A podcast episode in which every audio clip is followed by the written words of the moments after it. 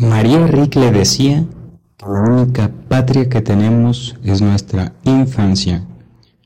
Hola a todos, ¿cómo están? Bienvenidos sean a Plegaria Personal, su espacio favorito para el desarrollo de la espiritualidad, de la duda y de conocer nuevos paradigmas que nos ayudan a crecer, de compartir. ¿Cómo están? Espero que bien. El día de hoy tengo un tema bastante interesante llamado la retrospectiva. Creo que vamos a dar algunos consejos prácticos. El último es el que más nos puede ayudar. Espero que te quedes hasta el final a escucharlo. Y bueno, vamos a empezar. Me dan ustedes de disculpar, perdón. Ok, nosotros debemos ser rigurosos y atendernos, ¿no? Darnos cuenta de que son nuestros hábitos y si no tenemos hábitos positivos, vamos a ser presa de los hábitos del ocio, de la procrastinación, ¿sabes? Y eso, amigo mío, nos aleja muchísimo de nuestro potencial. Obviamente, queremos verte aquí en este espacio, crecer, feliz, sanar, reír, disfrutar de esta vida. Pero bueno, el día se divide en dos, ¿no? Entonces nosotros, antes de iniciar el día, necesitamos mirar hacia atrás con retrospectiva. ¿Cómo para qué me preguntarás tú?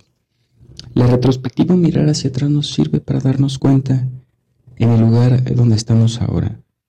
El meditar y hacerlo consciente nos ayuda a descubrir que no somos desdichados, que en verdad sí valemos, no como creemos, ¿sabes? En verdad sí valemos, en verdad somos importantes y creo que levantarte y ver dónde estás parado y agradecer lo que tienes en ese momento y ver que hace un año tal vez no tenías este celular, que ya lo tienes y lo querías en la mañanita, ¿no?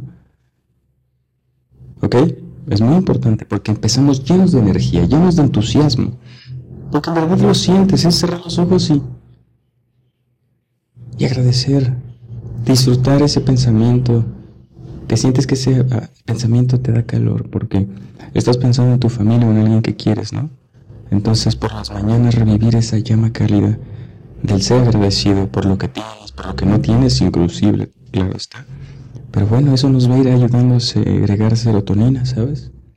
Que a veces nuestro cerebro, cuando estamos depresivos, no la segrega. Entonces es muy importante celebrar, aplaudir y hacer este tipo de cosas que nos ayudan a encontrar de nosotros la melancolía. Créeme que lágrimas va a haber y va a ser muy bonito. Si en verdad te funciona, mándame algo al Instagram. Y en la noche, ¿ok? Esta es otra parte muy importante. En la noche, antes de dormir, que leves tu espíritu, porque con ese espíritu que te vas a la cama, te vas a levantar, créeme. Entonces, piensa las cosas buenas que te pasaron hoy, o algo que te hizo sentir bien en el día, y antes de en verdad cerrar los ojos, vive ese pensamiento, ¿sabes? Entréñalo, disfrútalo con los ojos cerrados. Ojo, muy importante, tener los ojos cerrados. Muy importante, ¿sabes? ¿Ok? Porque va directo al inconsciente cuando tenemos los ojos cerrados y funciona. ¿Ok? Entonces, piensa en eso que no tenías antes. Un empleo, en una mascota, un amigo, no pienses en lo que no tienes, sino sé agradecido en las cosas que sí tienes, que son buenas para ti.